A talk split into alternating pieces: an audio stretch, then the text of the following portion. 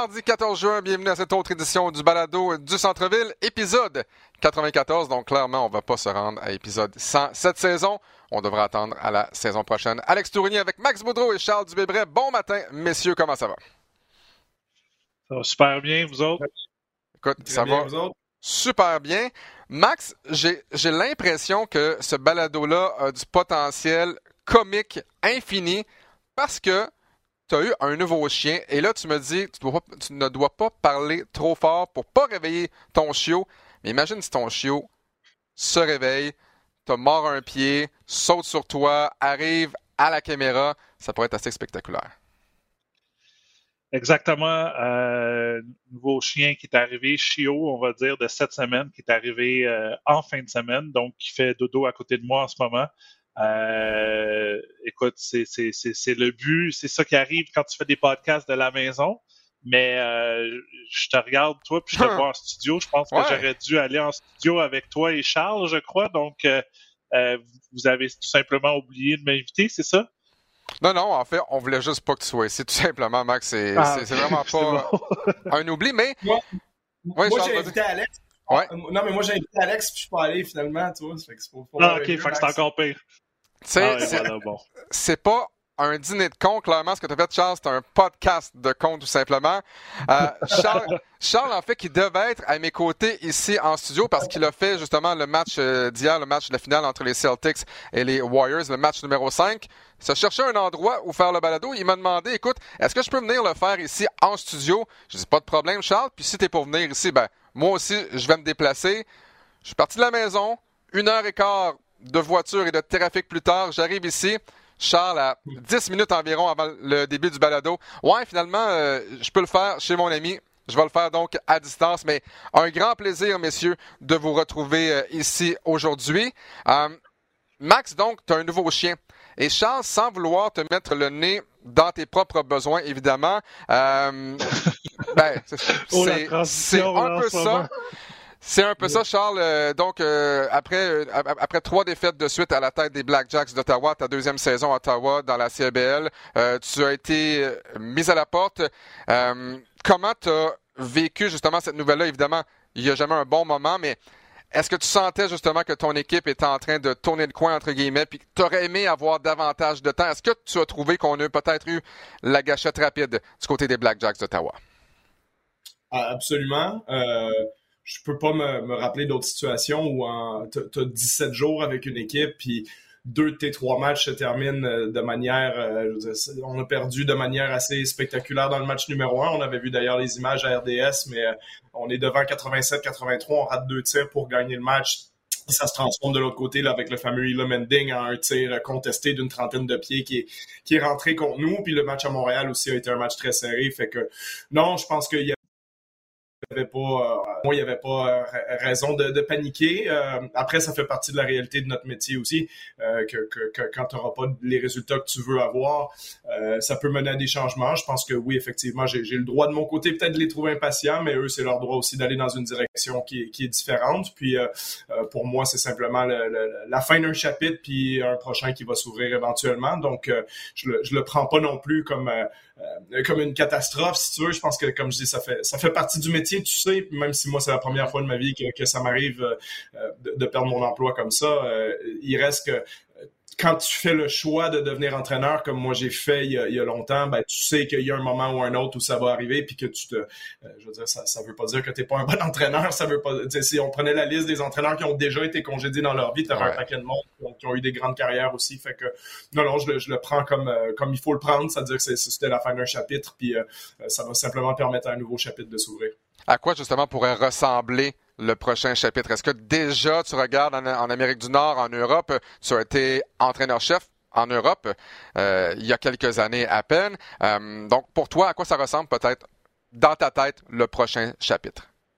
C'est une excellente question. Euh, je pense que la première chose, c'est de, d'ouvrir toutes les portes. Le, le, bon côté de ça, ben, un côté dommage pour des gens comme moi dans la CBL, c'est que comme la saison est, estivale, tu, euh, tu manques la, le, plus gros, la plus grosse convention de basket au monde qui est la, Summer League NBA au, milieu du mois de juillet à Las Vegas. Euh, c'est presque même inconcevable de ne pas y être quand tu es, dans ce milieu-là. Puis la CBL, de par son calendrier, ben, m'avait empêché d'y aller l'année passée, euh, allait m'empêcher d'y aller encore cette année, puisque ça tombe en même temps que euh, notre voyage dans l'Ouest avec nos trois matchs sur, contre Edmonton, Saskatoon, Fraser Valley. Donc, euh, ça me permet de me repositionner là-dessus. Moi, j'étais aussi, euh, pendant cette semaine-là, j'étais instructeur à la, la, Sports Business Classroom, qui est euh, une des plus grandes conventions d'administration de, de, du sport de la NBA qui, est gérée par euh, énormément de, de, gens très, très connectés dans le milieu. Donc, euh, euh, j'ai récupéré mon poste d'instructeur là-bas. Donc, je vais pouvoir réenseigner le cours de, Scouting 101 qui est dans cette, dans cette semaine-là puis qui me permet d'avoir accès aussi à, la Summer League. J'ai déjà contacté plusieurs équipes NBA aussi pour la possibilité d'aller voir des entraînements puis de rencontrer les entraîneurs là-bas. Fait que ça va être une, une semaine assez, assez occupée pour moi là-bas. Puis je ferme, je ferme la porte à rien.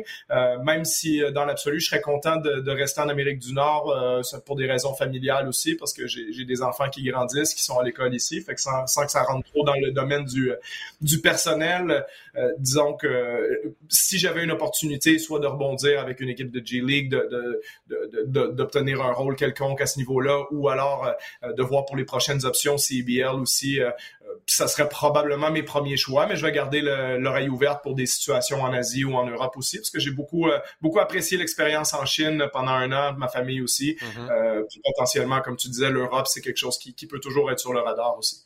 ça, ça, pourrait être une, expérience justement encore formidable pour tes enfants qui grandissent et qui vont réaliser, euh, ils vont emmagasiner un paquet de connaissances après avoir voyagé un peu partout à travers le monde. Mais c'est ça aussi, être la femme ou être un enfant d'un entraîneur, ben, tu suis avec papa ou tu suis avec maman un peu à travers le monde, mais ça mène vraiment à des expériences formidables. On te souhaite d'ailleurs donc la meilleure des chances, dans, euh, dans, dans, la suite des choses et dans euh, donc ton prochain chapitre.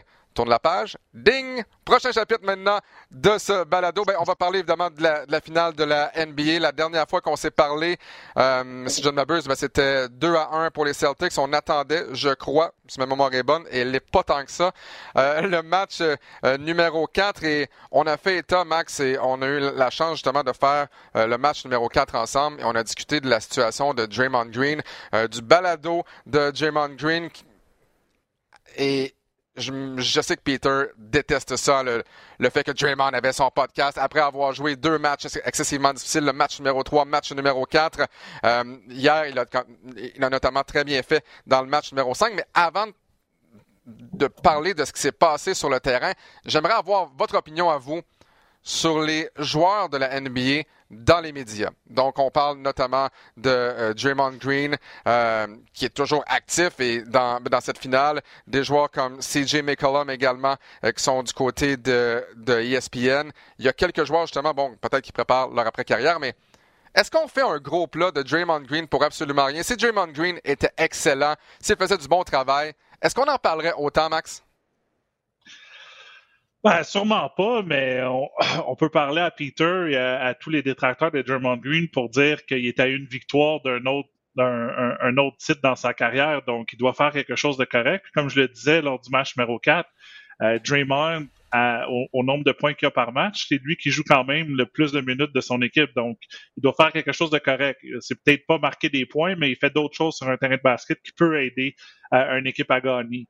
Donc si on revient à est-ce que, est-ce que moi, ça me dérange tous les joueurs qui sont sur des balados, qui sont sur des émissions, tout ça? Personnellement, ça me dérange pas parce que euh, je trouve que c'est, moi, je veux les écouter. C'est des joueurs qui jouent la game en ce moment. C'est pas des, des anciens joueurs, même que j'adore écouter les anciens joueurs, ben, Charles Barkley, Shaquille O'Neal, parce que c'est des personnages colorés, puis c'est toujours divertissant. Mais c'est bien d'entendre, puis le, partisan en moi qui est numéro un, qui consomme ça, je trouve que c'est bien d'entendre le point de vue de certains joueurs. Tu sais, un joueur comme Patrick Beverly, tu, sais comment qui est sur le terrain, donc tu sais qu'il va arriver, qu'il va peut-être dire des choses controversées ou qu'il n'y a pas une même vision de jeu que tout le monde, au point de vue que tout le monde.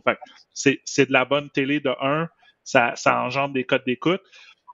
Et euh, un autre joueur comme JJ Redick, un, un, un, ancien joueur, lui aussi a son podcast, mais c'est une personne très intelligente, tu le vois dans ses propos. Même chose comme CJ McCollum, surtout qui a parlé du fait qu'on a parlé lors du dernier podcast euh, si les joueurs devaient jouer 82 matchs ou pas. moi, je trouve que ça amène un aspect que lui, il est là-dedans en ce moment, donc c'est ses réponses à lui. Puis il n'y a pas personne qui le force à dire mais t'as pas le droit de dire ça ou t'as pas le droit de dire ci. Fait moi, je pense que c'est bien, puis je pense que ça devrait être là pour rester. Et euh, pour l'instant, écoute, ça fonctionne parce que je suis sûr que si tu demandes à tous ces réseaux-là, quand ils, font la promotion d'avoir ces joueurs-là sur, ah, sur le plateau, je suis sûr que les codes d'écoute sont en hausse parce que les gens veulent, veulent entendre ce que ces, ces personnages-là, si je peux dire personnages, ont à dire mm-hmm. sur des sujets d'actualité de la Ligue parce qu'ils jouent dans la Ligue en ce moment. Charles, comme entraîneur, si tu avais un joueur qui avait un balado une heure après le match, peu importe, de retour chez lui, de retour à sa chambre d'hôtel, en finale de la NBA, est-ce que ça te chicoterait? Pas particulièrement. Je pense que ces gars-là, ils ont une, une, obligation, si tu veux, de, performance sur le terrain d'abord et avant tout, de, blâmer les, les déboires, entre guillemets, de Draymond Green sur son podcast.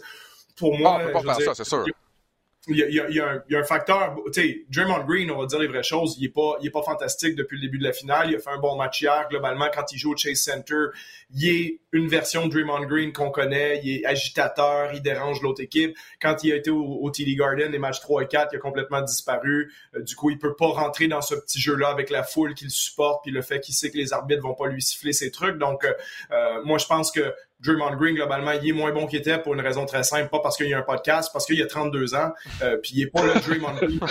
il n'est pas le Draymond Green de 2016 ou 2017. C'est un joueur qui est, qui que tu sens un peu amoché physiquement, qui a plus la même euh, explosivité, sans dire que c'est un joueur très euh, rapide ou vertical, mais c'est quand même pour défendre comme il défend, euh, puis pour avoir de l'impact offensif comme il y en a. Bon, ses passes, on l'a vu encore hier soir, elles sont toujours là, ses qualités de passeur sont toujours là, mais son habileté offensive, elle a diminué et s'est érodée. Je pense qu'il est peut-être un peu moins bon défensivement maintenant qu'il l'était, même en début de saison, là où il était excellent avant sa blessure. Mais je pense que ça n'a rien à voir avec son podcast. Et moi, comme entraîneur, je veux dire, à partir du moment où le joueur il performe, il te donne des victoires, ça ne me, ça me dérangerait pas particulièrement. Puis pour revenir, Max, rapidement sur ce que tu disais, je trouve ça intéressant, les joueurs qui donnent leur point de vue. Par contre, j'aimerais qu'il y ait un filtre sur quel joueur, justement, on amène, parce que ton point sur CJ McCollum est très bon. CJ McCollum, c'est extrêmement intéressant d'entendre cet individu-là s'exprimer. C'est un gars très articulé. C'est pas pour rien qu'il est à la tête du, syndicat des joueurs maintenant. Euh, c'est un gars qui a vraiment un point de vue réfléchi, précis, nuancé sur des situations. Euh, tout au contraire de Pat Beverly qui va affirmer dans les airs que... on va simplement attaquer, ouais.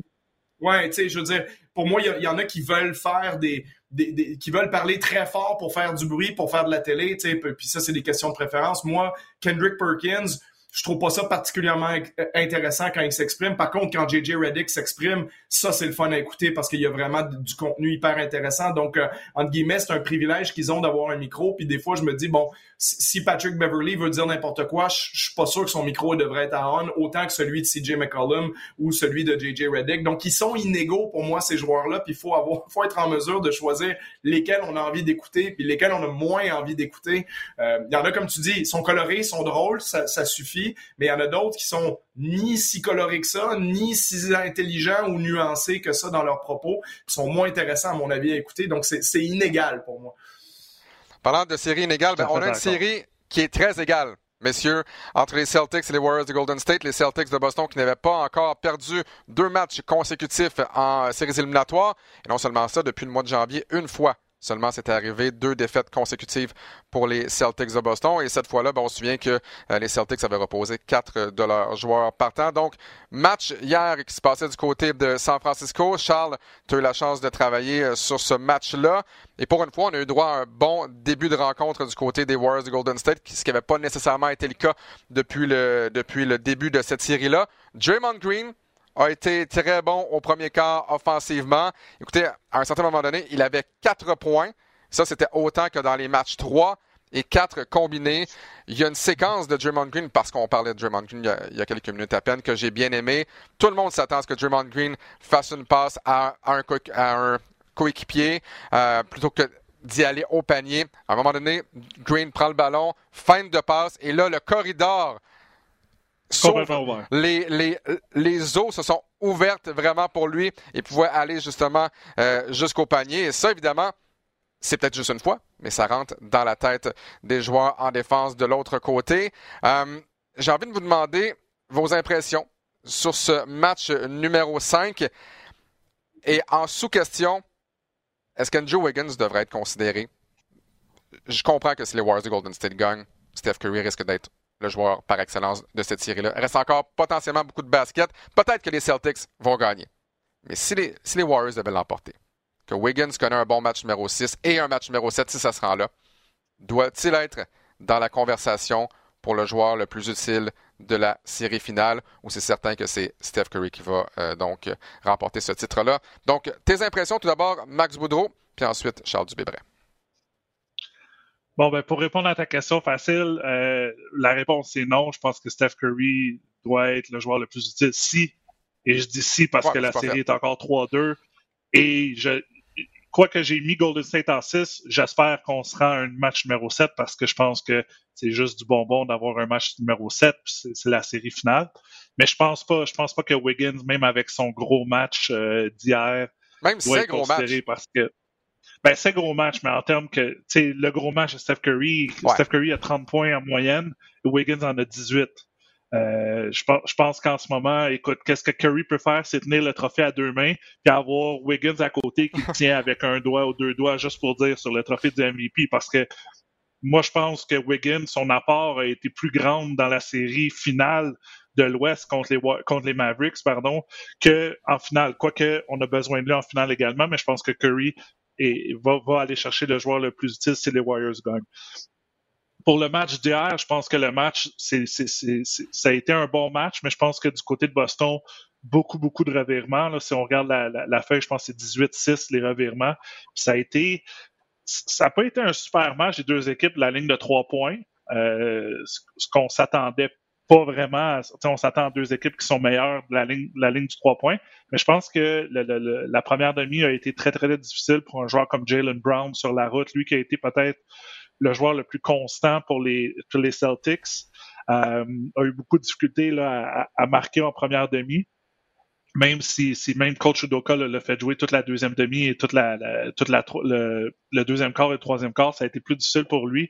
Puis euh, l'autre chose qui sort aux yeux aussi, je parle des revirements, mais Jason Tatum euh, a battu un record avec le plus de revirements dans une série finale. Donc euh, c'est malheureux pour lui parce que c'est un excellent joueur, je l'adore, mais en ce moment est, dans le livre des records, peut-être pas pour la pour le pour la bonne chose où tu veux pas voir ton nom dans ce livre de records-là. Mais écoute, les Warriors ont, gagné le match qu'il fallait qu'ils gagnent à la maison, match numéro 5. Et là, ben, il faut essayer d'en voler un sur la route. Mais Boston est une bonne équipe, bien entraînée. J'ai très hâte de voir le match numéro 6 pour voir s'ils peuvent rebondir puis aller à un match ultime, un match numéro 7. Je vais aller peut-être en, en sous-question lorsque je parle de Wiggins. Tu sais, Wiggins a connu un super match numéro 4, super match numéro 5. Défensivement, son apport défensif, est-ce que ça augmente ses chances peut-être de rentrer dans la conversation du joueur le plus utile de la finale, Charles? Oui et non, c'est-à-dire euh, oui parce que bien entendu son apport défensif est important dans la série, il défend sur Jason Tatum puis il force à des lancers difficiles, mais en même temps je, je vois pas comment tu peux l'insérer dans une discussion avec un joueur qui a joué au niveau que, Steph a fait pendant quatre matchs. Bon, dans un scénario improbable où je sais pas dans le prochain match Steph Curry shoot 1 en 17 puis euh, Andrew Wiggins score 56 points, tu sais. ouais, ouais. mais, mais, mais, mais dans l'absolu, je veux dire euh, j'espère qu'on va pas recréer une situation 2015 où euh, on, donne le trophée à Iguodala au-dessus de Steph Curry. J'ai les stats de la série 2015 devant moi. Je sais que le basket, c'est pas juste des stats, mais tu sais, euh, Iguodala est à 16 points de moyenne pendant que Curry est à 26. Curry a quand même réussi 25 tirs à 3 points pendant la série en faisant 26, 6, 5 de moyenne. je sais, puis là, les gens vont dire, ouais, mais c'est quand Iguodala a été inséré dans le 5 de, de, de, départ que la série a changé de bord, mais j'ai envie de dire, Otto Porter aussi, tu sais. Ouais, puis, Puis soyons, soyons francs, tu à un moment donné, la part des joueurs de rôle, parce qu'il reste qu'un gars comme Igodala, c'est un joueur de rôle. Je pense que Wiggins, en quelque part, c'est un joueur de rôle. C'est un joueur de rôle un peu glorifié en ce moment, mais disons que ça reste quand même essentiellement ça. C'est pas un gars à qui on donne la balle possession après possession pour qu'il crée de l'attaque pour son équipe. Euh, je veux dire, les joueurs de rôle, forcément, quand ils vont mettre une coupe de tir ou euh, ils vont faire un bon match, ça va paraître amplifié, mais ça n'empêche pas que le pain et le beurre d'une équipe, c'est ce que ton, joueur euh, le plus important ou les plus importants t'apporte. Puis dans le cas, tu vois, de la série 2015, tu as un joueur qui marquait 26 points par match. Ben, c'est sûr que si tu en as un qui rentre à la fin, qui met trois tirs à trois points, ça va paraître comme si c'est lui qui a fait qui a fait balancer ça de l'autre côté, mais ça enlève pas l'impact du joueur qui tout le long du match t'a amené là. Puis je pense que Curry, c'est lui qui amène les Warriors là où ils sont en ce moment, euh, indépendamment de combien de points il marque mm-hmm. hier ou dans le match numéro 4, parce qu'il y a un match qui est plus on, puis un match qui l'est moins. Mais je pense pas que la performance de Wiggin, aussi exceptionnelle soit-elle, qu'elle puisse faire en sorte qu'on va dire ben le vrai joueur le plus utile des Warriors c'est lui ah puis c'est pas oui pour moi ça ça n'a pas de sens euh, donc, ça, sera à voir, euh, si tu veux, euh, comment la série va évoluer dans les prochains matchs, mais je pense qu'il faut donner ce titre-là. Tu sais, quand le meilleur marqueur, Curry, est à 30 points, le deuxième, c'est Wiggins, il est à 18. Il y a quand même 12 points d'écart entre les deux. Puis on a cinq matchs de jouer dans cette série-là. Donc, euh, faut pas non plus surévaluer, entre guillemets, sans rien enlever à ce que Wiggins a fait. Il a été extraordinaire hier soir, puis il avait été extrêmement bon dans le match avant aussi, mais ça n'empêche pas que c'est autour de Curry que cette équipe-là tourne.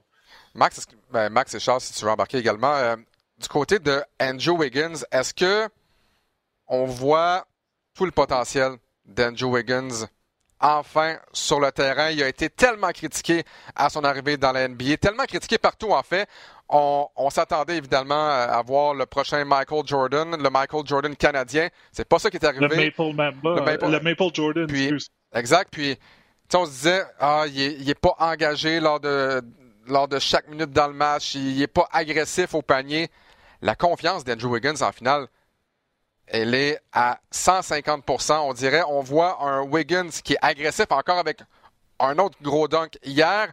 Euh, des tirs difficiles, step back, il se retourne avec un, pivot des tirs justement difficiles, euh, digne des meilleurs joueurs de la NBA.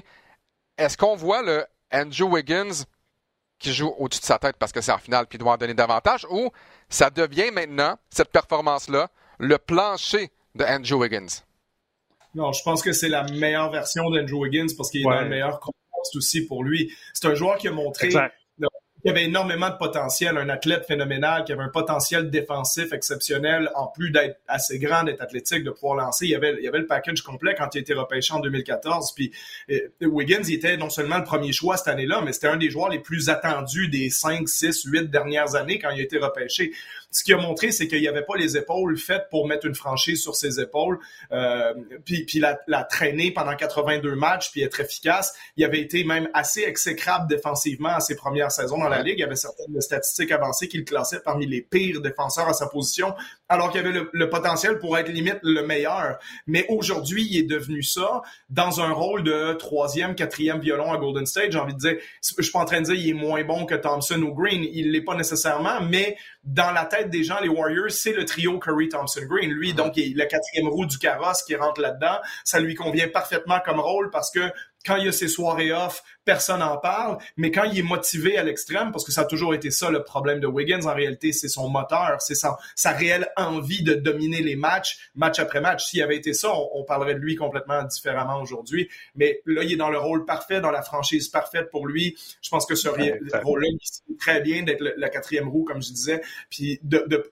quand il fait ça à son mieux, ben, il, est, il est bien meilleur qu'une quatrième roue de carrosse. Là, il te donne l'impression qu'il pourrait être peut-être le meilleur joueur Deuxième roue de moto, peut-être, là, tu ben, c'est ça. Mais même si, mais, pour que s'il devient ça, peut-être que tu es sur une équipe qui gagne 25 matchs dans l'année, puis que lui, il termine sa saison à 21 points de moyenne à 42 du terrain, puis en étant inintéressé pendant 38 des 82 matchs de la saison. sais. Fait qu'il est dans, dans, un contexte parfait euh, à Golden State, puis félicitations à lui, puis je trouve ça le fun pour lui qu'on puisse le juger autrement que par le titre de premier choix au repêchage. Parce que si Wiggins avait été repêché huitième, on serait tous en train de dire qu'il fait une carrière exceptionnelle. Mais c'est selon les, les paramètres d'être le premier choix au repêchage. Écoute, t'es supposé finir au temple de la, de la renommée quand t'es premier choix au repêchage, ce que, ce que clairement Andrew Wiggins ne sera pas. Donc, euh, forcément, ça reste une déception pour un premier choix au repêchage. Mais c'est un sacré joueur de basket au jour d'aujourd'hui qui va faire gagner la finale à son équipe. Max, si tu regardes les Celtics présentement, et je comprends qu'il ne faut pas juger à, outrance ce match numéro 5-là. On a commencé le match absolument de façon horrible à trois points. On a raté nos 12 premiers tirs de trois points. Là, soudainement, on réussit nos 8 suivants, ce qui fait quand même une moyenne correcte. En voyant le type de performance que Steph Curry nous a offert, 16 points, 7 en 22, on perd par 10. Et là, comme, comme je dis, oui, on a mal commencé à 3 points, mais c'est pas une raison pour laquelle on a perdu parce qu'on s'est tellement bien repris par la suite. Je comprends que la série se retourne à Boston, quoique les Warriors ont déjà gagné un match à Boston, mais dans la, dans la tête des Celtics, est-ce que tu es inquiet considérant que Curry a fini à 16 points et que tu as quand même perdu le match numéro 5? Est-ce que je suis inquiet? Ben, écoute, tu peux pas aller avec la mentalité que euh, on peut pas perdre le prochain match. C'est sûr que c'est do or die pour les Celtics. Mais moi, je pense que pour les joueurs des Celtics, une des meilleures équipes depuis l'année 2022. Tu disais, ils n'ont pas perdu deux matchs de suite à part maintenant. Euh, c'est bon de faire face à de l'adversité, mais le fait que tu retournes à la maison, tu vas avoir la part de la foule parce que la foule veut aussi que les Celtics gagnent, euh, gagnent le, match numéro 6. Moi, je pense que le fait de jouer à la maison va aider sur un, un facteur. Les joueurs, les joueurs de soutien, les joueurs de banc des Celtics, on les a pas vus lors du match numéro 5. Et euh, si vous vous souvenez, le match numéro un, là, c'est, euh, c'est un peu grâce à, à ces joueurs-là. Tu sais, Derek White qui est venu du banc et qui a très bien joué. Euh, hier, écoute, je regarde les points. Derek White finit à un point, Grant Williams finit avec trois points. si, si, tu vas pas aller loin en série, si tes joueurs de banc marquent juste quatre points dans un match, tu as besoin de ces joueurs-là, peu importe qu'est-ce qui se passe de l'autre côté, que Curry manque neuf tirs de trois points ou qu'il en réussisse neuf, tu as besoin d'un apport parce que tu besoin de plus que cinq joueurs dans une équipe de basket, ça c'est sûr. Donc moi, je pense que le fait de jouer à la maison, les joueurs de soutien, on dit toujours que joue mieux à la maison, un peu moins de pression, tu l'effet de la foule qui vient, tu fais un bon jeu, la foule est dedans, tu continues, tu sais, c'est comme euh, un peu... Euh, récurrent en termes que tu fais un bon jeu, la foule est dedans, après ça, tu fais un autre bon jeu, là, ça continue. Mais euh, et, l'autre chose qui est un peu drôle, c'est qu'au début du match numéro 4, j'ai dit c'est facile pour Boston. Si Marcus Smart marque 18 points et plus, il gagne. Il marque 18, ils perdent. Hier, il marque 20 points, ils perdent. Donc là, le nouveau chiffre magique, ça va être 20.5 ou 21 points de Marcus Smart.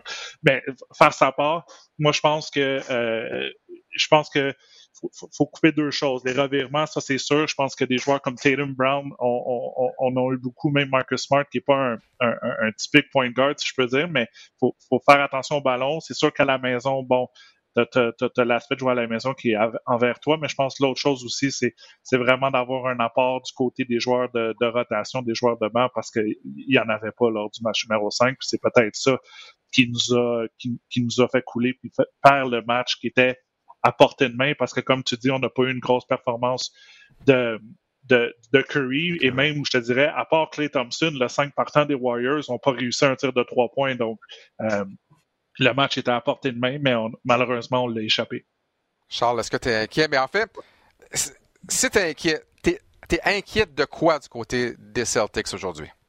Ben, je pense déjà qu'on on, parle beaucoup trop globalement de la performance de Curry, de la, de la, ou de la non-performance de Curry hier soir, parce que Ime Udoka, il l'a dit dans sa conférence de presse dimanche, puis entièrement raison. Il dit que Curry marque 43 points ou pas, là, les, les Celtics, puis hier, c'est tombé en plein milieu de ça. Les Celtics, là, les, pardon, les Warriors, ils marquent entre 100 et 108 points dans tous les matchs de cette série-là. Ça n'a pas changé grand-chose quand Curry en a marqué 43. Les Warriors, la défense des Celtics tient les Warriors à moins de 110 points à tous les matchs. Euh, indépendamment qui gagnent ou qui perdent, la performance offensive, que ce soit Curry qui en met 43, dans mm-hmm. ce cas-là, les autres en mettent moins. Quand Curry en met moins, c'est Wiggins qui en met plus. Mais ça change pas grand-chose, en fait, indépendamment de leur choix défensif. Ce qui se passe sur ce côté-là du terrain, c'est pas ça qui impacte le résultat des matchs. Ce qui se passe réellement dans cette série-là, c'est que quand les Celtics ont gagné, ils ont marqué 116 et 120 points. Puis quand ils ont perdu, ils en ont jamais marqué plus que 97. Donc il y a 20 points d'écart ou 19 points d'écart entre les matchs gagnés par les Celtics et les matchs perdus par les Celtics. C'est la troisième fois en cinq matchs que les euh, Warriors arrivent à les tenir à moins de 97. Euh, puis dans certains cas, ça a été 88, même dans le match numéro 2.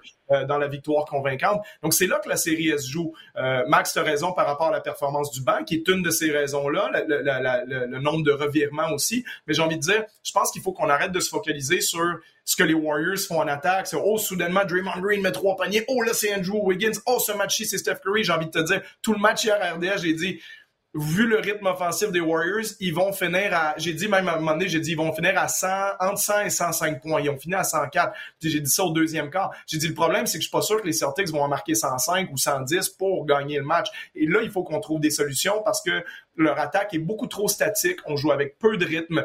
Euh, les Warriors ont quand même statistiquement fini avec la meilleure défense de la NBA cette saison par, par mm-hmm. un cheveu au-dessus des Celtics. Puis les Celtics étaient meilleurs que les Warriors en 2022. Mais il reste que on affronte l'une des meilleures défenses de la ligue et quand Draymond Green est là, cette défense-là est fantastique. Puis Thompson est un bon défenseur, Wiggins est un bon défenseur, euh, Kevin Looney c'est un défenseur intelligent, Curry est largement meilleur défensivement qu'il y a 5 ou 6 ans. Et si on joue avec mm-hmm. aussi peu de rythme qu'on le fait souvent dans les matchs pour les Celtics, on arrive on fait pas grand chose, on n'a même pas d'action, on donne la balle à un joueur, on attaque un match-up, ben, l'aide est là derrière, on force des lancers au panier. Je, comprends que les Celtics en ratent beaucoup, mais on force des lancers à un contre deux, Jalen Brown et Tatum. On perd des ballons qu'on devrait pas perdre, on est relativement nonchalant, et si en plus de ça, on rate 10 lancers francs comme hier, où on commence le match en 12 de la ligne à 3 points, il y, a, une espèce de rythme étrange aux Celtics en attaque dans cette série-là qui fait que dans les matchs qu'ils perdent, où tu regardes jouer puis on dirait que tu le sais que ça, ça va pas bien se passer cette possession-là, puis la dernière non plus, puis la prochaine non plus. Donc, et quand les Celtics se mettent à jouer ce qu'on appelle dans, dans, le terme NBA du point five basketball, où les joueurs gardent la balle une demi-seconde dans leurs mains pour prendre une décision, quand ils ont fait ça hier, on a eu des tirs ouverts, on les a mis dedans, on a eu des finitions paniques de Jalen Brown, de Tatum et compagnie. Donc, on est capable de le faire, mais on dirait qu'on n'a pas la maturité nécessaire pour le faire pendant une centaine de possessions. On dirait que les Celtics, ils vont faire ça 25 possessions, mais les 75 autres, ça redevient du on est à l'arrêt, on n'a pas de rythme, on regarde Tatum jouer, on regarde Jalen Brown jouer. Et si les Celtics sont pour jouer comme ça, ils vont perdre la finale parce qu'ils marqueront pas les points nécessaires. Moi, j'ai entièrement confiance dans le match numéro 6, voire même dans le match numéro 7, que les Celtics vont tenir les Warriors encore une fois entre 100 et 108 points, vont se donner une chance de gagner de ce côté-là du terrain. Mais est-ce qu'ils sont capables de se rendre à 110 puis d'avoir le rythme nécessaire? Je m'attends vraiment à une victoire des Celtics dans le match numéro 6, euh, soit dit en passant. Je pense qu'ils vont rebondir fort. Après, est-ce qu'ils sont capables de maintenir ça deux matchs de suite? Est-ce que Tatum est capable de gagner un duel de match numéro 7 avec Curry? Ça, ça reste à voir. Fait que pour toi, euh, fait qu'essentiellement, la, la, clé pour toi dans cette série-là, ça a été la défense des Warriors de Golden State. La défense des Warriors. C'est le MVP de la série en ce moment là, au niveau euh, collectif. oh, ouais. C'est la défense des Warriors, sans aucun doute. Et comme je dis, je pense que Ime Doka, avant le match numéro 5, avait mis le doigt sur le bobo en disant, tu sais, vous me parlez de Steph Curry puis de la performance historique, ça. Dis-moi concrètement, ce qui m'intéresse, c'est pas le nombre de points que Curry marque, c'est le nombre de points que les Warriors marquent. Puis globalement, à tous les matchs, les Celtics jusqu'à maintenant peuvent dire, encore hier soir, hein, c'est un match qui perd, mais si tu avais dit avant le match à Ime Udoka, ce soir, les Warriors vont finir à 104, est-ce que tu signes ou tu signes pas? Mais il aurait signé tout de suite. Mais tu peux pas gagner des matchs de finale à l'extérieur contre ce genre d'équipe-là si tu marques 94 points. Puis en chemin pour te rendre à 94, t'as raté 10 lancers francs, t'as mal lancé le ballon, t'as mal fini au panier, t'as commis 18 revirements, euh, t'as pas eu une bonne performance de tes joueurs de banc, t'as pas une bonne... Ben, je veux dire, à un moment donné, tu vas perdre là, s'il y a autant d'éléments avec ça. Il va falloir que les Celtics soient juste meilleurs en attaque s'ils veulent gagner la série. Parce que dans le match numéro 1, entre autres, souvenez-vous, White et Orford avaient été excellents et c'est un peu grâce à eux que les Celtics ont gagné ce premier match, ce qui avait fait dire à Draymond Green, écoutez, White et Orford ont été exceptionnels. Là. Je pense pas que ça va être le cas pour le reste de la série. We'll be fine. On va être correct. Juste pour revenir brièvement sur Steph Curry, ben, il y a une séquence euh, historique qui a pris fin hier. 233 matchs avec au moins un tir de trois points réussi. Et là, ça recommence à zéro. D'après moi, ça va être au moins à un dans cette séquence-là va revenir au moins à un dans le match numéro 6. On parle beaucoup, messieurs, des revirements du côté des Celtics de Boston. À vos yeux, qu'est-ce qui explique ces revirements-là? Est-ce que c'est le fait, justement, comme, euh, comme vous le disiez, d'avoir un meneur de jeu qui n'est pas nécessairement traditionnel, d'avoir un Jason Tatum qui est le marqueur, le facilitateur en même temps? Tu sais, quand, par exemple, Steph Curry euh, rentre, sur le terrain, ben, il pense à une chose marquée. Clay Thompson pense à une chose marquée. Tatum, oui, doit marquer, doit faciliter le travail pour ses coéquipiers, doit être le passeur. Un peu la même chose pour Jalen Brown. Et tu sais, il y en a un qui fait très bien ça, il s'appelle LeBron James. LeBron James qui a bien compris ça, marqué, être capable de, de, faire de beaux jeux, de belles passes pour ses coéquipiers. Euh, Tatum, peut-être pas rendu à ce niveau-là, mais qu'est-ce qui explique les revirements, et c'est vraiment ça qui a fait mal. Là. On a vu une statistique passer euh, hier. Dès que les Celtics ont 16 revirements ou presque, ben, c'est une défaite. Ils ont une seule victoire dans ce genre de situation-là euh, lors des séries 2022. Donc, je répète ma question. Qu'est-ce qui explique ce manque peut-être de cohésion à l'attaque ou ces revirements-là du côté des Celtics, Charles? Comme tu dis, le, fait de pas avoir un, meneur de jeu de, de prototype, là, un Chris Paul ou un joueur de ce niveau-là à, cette position-là, c'est sûr que ça en crée quelques-uns, puisque Marcus Smart, que, j'adore autrement, mais il y a quand même ce, ce petit péché mignon-là de vouloir forcer certaines situations en différents moments des matchs, puis dans une finale NBA, c'est sûr que ça peut se retourner contre toi assez rapidement.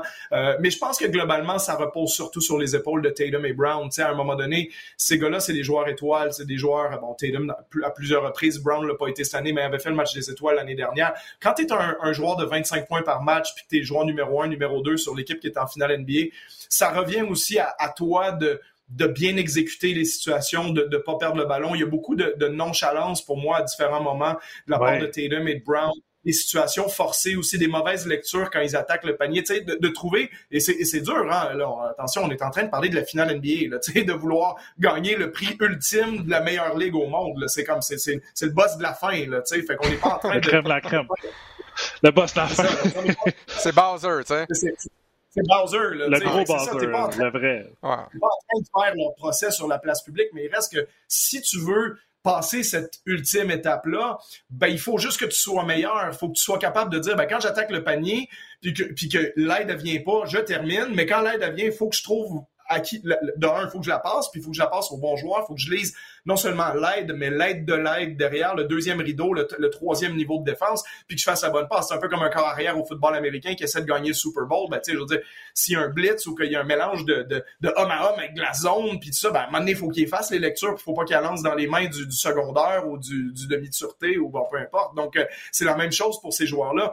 Tatum et Brown, c'est normal qu'ils vont perdre des ballons, ça fait partie du jeu, tu sais, tu te dis, avec le rôle qu'ils ont, ils vont commettre trois revirements chacun. Ça, tu peux vivre avec ça. Mais hier soir, c'est pas trois chacun, c'est quatre pour Tatum, c'est cinq pour Brown. Donc, c'est déjà trois possessions de plus données à l'autre équipe qui souvent vont donner des points de l'autre côté. Quatre pour Smart aussi. C'est ça, tu sais. Fait que si ces trois-là, à eux trois, font neuf pertes de balles, tu vas vivre avec. Hier, ils en font 13, c'est quatre de trop. Puis comme je dis, t'enlèves quatre pertes de balles, tu réussis quelques lancers francs en plus hier pour les Celtics, ben là, c'est un match complètement différent. Mais ces joueurs-là doivent se responsabiliser et ils sont un peu en échec. Puis on a tendance à oublier dans l'histoire du basket, euh, si on, on se projetait sur les deux, trois prochaines années, peut-être que les Celtics vont gagner un championnat, puis peut-être que c'est pas cette année. Mais Magic Johnson a déjà échoué, même relativement lamentablement, en 1984 contre les Celtics. On l'avait appelé Tragic Johnson après cette série-là. On, a vu Shaquille O'Neal a échoué en finale. On a vu LeBron James échouer en finale. On a vu, même euh, Curry et compagnie ont perdu en finale. Rappelez-vous de la passe derrière le dos de Steph Curry dans le match numéro 7 là, en 2016, dans un match qui perd par une possession. Il fait ça au milieu du quatrième quart. Les joueurs échouent à certains moments en finale. Donc, c'est possible que Tatum et Brown échouent. C'est possible qu'ils trouvent la solution, qu'ils gagnent la série. Tant mieux pour eux si c'est le cas. Mais ça, ça revient à ces joueurs-là de dire non, moi je suis capable de faire ce que Steph Curry a fait hier. Steph Curry lui en fait combien des pertes de balles euh, hier? Il termine son match avec euh, seulement une perte de balle alors qu'il a pris 22 lancés, il a fait 8 passes décisives. Ça veut dire qu'il y a au moins 30 actions où c'est lui directement qui a été impliqué dans l'action la, finale. Il fait tout ça avec une perte de balle. Donc, à Tatum et Brown de répondre et de faire la même chose de l'autre côté du terrain, sinon ils vont perdre. Mais la différence aussi, peut-être, et écoute, je suis pas dans la peau des joueurs, mais ces joueurs-là que tu as mentionné, c'est leur première grande finale. Donc, tu sais, grosse pression d'être la franchise euh, avec le, avec le plus de titres qui est Boston, l'historique, tout ça. Est-ce qu'il y en a trop? Peut-être, parce que souvent, tu as vu dans la série deux, trois revirements de ces joueurs-là que tu te dis, mais qu'est-ce qui fait une passe en transition qui essaie de pousser, qui s'en va complètement huit pieds en avant, ou euh, on revient puis on passe, on essaie de passer à travers trois joueurs pour faire une passe. je pense que tu l'as dit, Charles, l'ouverture de jeu, des fois, assez peut-être un peu précipité. J'ai le mot jitters en tête en termes que c'est leur première finale sont rendus à la toute fin. Là. On, dit que c'est le dernier boss, là, mais c'est les deux meilleures équipes. Puis Boston, c'est la, la meilleure équipe depuis, depuis le début de l'année, si on se dit, depuis 2022. Sauf que en même temps, c'est des êtres humains, on les a vus, on les entend dans les médias, tout ça. C'est peut-être la nervosité aussi d'être en première finale pour euh, un trio comme Tatum, Brown et, Marcus Smart. Mais c'est sûr que ça aide pas le fait que ces trois joueurs-là commettent 13 revirements lors, du dernier match. Et tu, te reviens vers Curry, tu l'as même mentionné, tu sais, Curry, c'est pas son premier rodéo en finale, mais il en, en a perdu des finales avant d'en gagner. Même chose pour tous les joueurs que tu as nommés, LeBron James et tout ça. Est-ce que c'est ça qui va arriver aux Celtics? Ben, c'est là qu'on va voir lors du match numéro 6 parce que c'est carrément gagne ou reste à la maison, win or go home, ils sont déjà à la maison. Donc, c'est win ou sinon, ben, tu fais tes valises puis tu t'en ou reste chez vous. Donc, c'est ça. c'est ça, ou reste à la maison. c'est vrai que ce que tu mentionnes, leur inexpérience, parce que rappelle-toi, les Celtics, après 39 matchs cette année, c'était 18 victoires, 21 défaites, ça se passait pas bien. Et surtout au niveau offensif, ces joueurs-là, Marcus Smart, au mois de novembre, étaient d'ailleurs allés dans les médias pour, pour critiquer Taylor et Brown en disant qu'ils pas de passe puis qu'ils jouaient pas en équipe. Donc, euh, le fait que ces gars-là ont appris, entre guillemets, à faire des passes puis à, distribuer le ballon, c'est très récent. Hein? Ça fait que six mois. Donc, qu'ils échoueraient, si c'est le cas, en finale NBA contre la meilleure défense de la Ligue, qui, une équipe qui a déjà gagné trois championnats, qui en est à sa sixième finale, c'est possible qu'ils soient pas tout à fait rendus là encore. Ils ont progressé, mais que leur progression est pas encore au point de gagner un championnat NBA. C'est difficile de gagner un championnat. Hein? on le ben, voit là, pour eux Non seulement c'est difficile de gagner, c'est difficile de s'y rendre, tout simplement. Parlez-en aux Suns de Phoenix. On disait, bon, Suns de Phoenix perdent en finale contre les Bucks de Milwaukee, terminent avec le, la, meilleure fiche de la NBA cette saison. Se fait éliminer, tout simplement. Donc, même si on a une bonne équipe, on a une bonne saison, on a les meilleurs éléments en place, on ne sait jamais. Oui, on a un bon noyau, évidemment, et un, bon duo aussi euh, avec euh, Brown et avec Tatum mais peut-être qu'on n'y retournera pas en finale. Il n'y a absolument rien de garanti. Euh, souvenez-vous que les Nets de Brooklyn sont encore là. Souvenez-vous que les Sixers sont encore là. Euh, le Heat de Miami, bon, commence à être vieillissant. Les Bucks avec Yanis, peut-être qu'on va perdre en première ronde du côté des Celtics dans un an. Peut-être qu'on va perdre en deuxième ronde. Peut-être qu'on va, on va gagner. Chose certaine, on l'a vu, c'est excessivement difficile de gagner un championnat. Max, je t'ai vu regarder à tes pieds. D'après moi, ton chien vient tout juste de se réveiller. Donc, je pense que ce serait peut-être un bon moment pour mettre fin. Non! Pas à s'y retourner, puis à, à puis j'essaie juste de dire, je pense, Alex, tu le sais, mais est-ce que vous savez c'est le nom qu'on a trouvé pour notre chienne? On avait deux noms, soit pour un, masculin ou féminin, donc c'est facile. Mon équipe préférée, c'est les Mavericks. J'ai appelé mon fils Maverick. Et là, ça tombait juste que si on a trouvé une chienne, ben on l'a appelé Dallas. Et voilà. Ah, donc, euh, la boucle est bouclée. Et si ça, et si, je m'attendais à Luca ou à... non, non, mais si c'était un chien et non, si c'était un mâle, son nom, ça aurait été Dirk. Donc là, on est déjà en liste d'attente pour un prochain chien d'eau portugais, un mâle qui va s'appeler Dirk. Donc c'est déjà fait, les noms sont déjà, sont déjà ancrés, c'est fini. Merci, bonsoir. Donc, euh, donc si tu appelles ton chien et un de tes fils en même temps, dans le fond, c'est carrément le nom de l'équipe. Exactement. Alors, je vous présente les Mavericks de Dallas ou Dallas Mavericks. Ça va être le chien. Je vais prendre une photo, ça va être le chien avec mon fils. Et voilà. Fantastique. On adore ça. Messieurs, merci infiniment pour votre temps ce matin. Toujours un grand plaisir. J'aurais aimé être en, ta compagnie, Charles Dubébret, mais le, siège qui est à mes côtés. tu dois, est resté... un lunch là, ou quelque chose, Charles. Prochaine fois, Alex. Prochaine fois, Alex. Bon, prochaine fois, formidable. Euh, donc, euh, parlant de prochaine fois, ben, il reste seulement un rendez-vous au balado du centre-ville. Ce sera mardi prochain, donc mardi le 21 juin 2022. On reviendra évidemment sur la grande finale parce que au, plus tard, la finale va se terminer euh, dimanche dans le match numéro 7 qui sera présenté à San Francisco. C'est match numéro 7 il y a. Mais on va mettre la table notamment pour le repêchage de la NBA qui aura lieu ouais, à Brooklyn le 23 juin prochain en direct de Brooklyn. On va d'ailleurs présenter le repêchage à l'antenne de RDS. Bien hâte de voir où Bénédicte Mathurin commencera sa carrière dans la NBA. Messieurs, une, petite prédiction, Charles, avant qu'on se quitte sur Bénédicte? Il sera repêché en première ronde. Il va être repêché entre, euh, entre 6 et 10. Euh, je pense qu'il n'y a pas 10 équipes qui ne le prendront pas. Je pense que je pense que le top 4, voire top 5 est assez défini. Euh, mais je pense que. Donc, il pas euh, pour l'équipe préférée d'Alex? Ben, écoute, je, pense que malheureusement, tu sais, quand tu regardes le, trio de big men, le fameux Holmgren, Banquero, puis Jabari Smith, quand tu regardes le talent brut d'un gars comme Jaden Ivey de, de Purdue, puis considérer les joueurs comme Keegan Murray, comme Shaden Sharp, je pense que Benedict va passer dans, dans la catégorie juste après ces joueurs-là. comme je dis, ça, mais déjà top 10, c'est extraordinaire. Puis ça, je serais pas surpris que ce soit peut-être sixième, là, tu sais, sixième, septième dans ce dans ce là Je le, je le vois pas sortir top 4, top 5, mais écoute, il y a une très très belle carrière devant lui, ça c'est génial. Puis un autre gros pas en avant pour le basket québécois. Max, nous, on fera nos, nos prédictions lors du dernier balado, donc mardi prochain euh, pour l'épisode 95 du balado du Centre-Ville. Nos prochains rendez-vous à la télé, ben, match numéro 6 de cette finale entre les Celtics et les Warriors de Golden State. Ça aura lieu donc jeudi à notre antenne à compter de 21h. Et si on a besoin d'un match numéro 7, ben, ça sera toujours à RDS, cette fois à 20h. Et ça se passera du côté de San Francisco. Charles Dubébré, merci encore infiniment pour ton temps ce matin. Comme tu nous as donné tellement de temps au cours de cette saison, toujours disponible et on apprécie chacune de tes présences. Max Boudreau également, on apprécie chacune de tes présences et on se retrouve pour la grande dernière la semaine prochaine, donc mardi, le 21 juin 2022. Bonne fin de journée tout le monde. Salut tout le monde.